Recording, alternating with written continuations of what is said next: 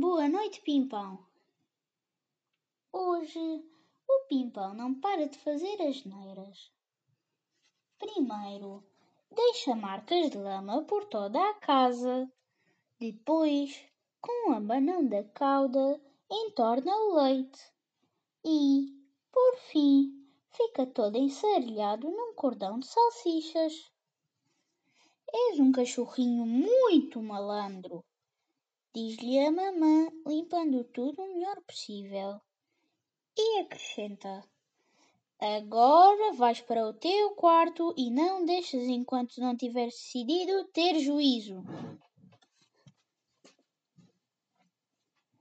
Não é justo, resmunga o pimpão, amuado que é que eu hei de fazer se as minhas patas fazem uma coisa e a minha cauda faz outra?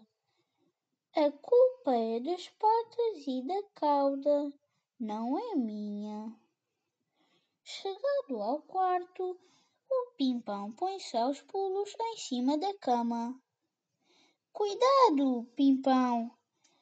Olha que tu já estás crescido e a tua cama está velha e cansada. Mas o pimpão, furioso, não para de saltar. De repente, catapum! O estrado da cama parte-se em dois e as penas da almofada voam para todo o lado. O pimpão fica muito espantado. Que é que as suas patas fizeram desta vez?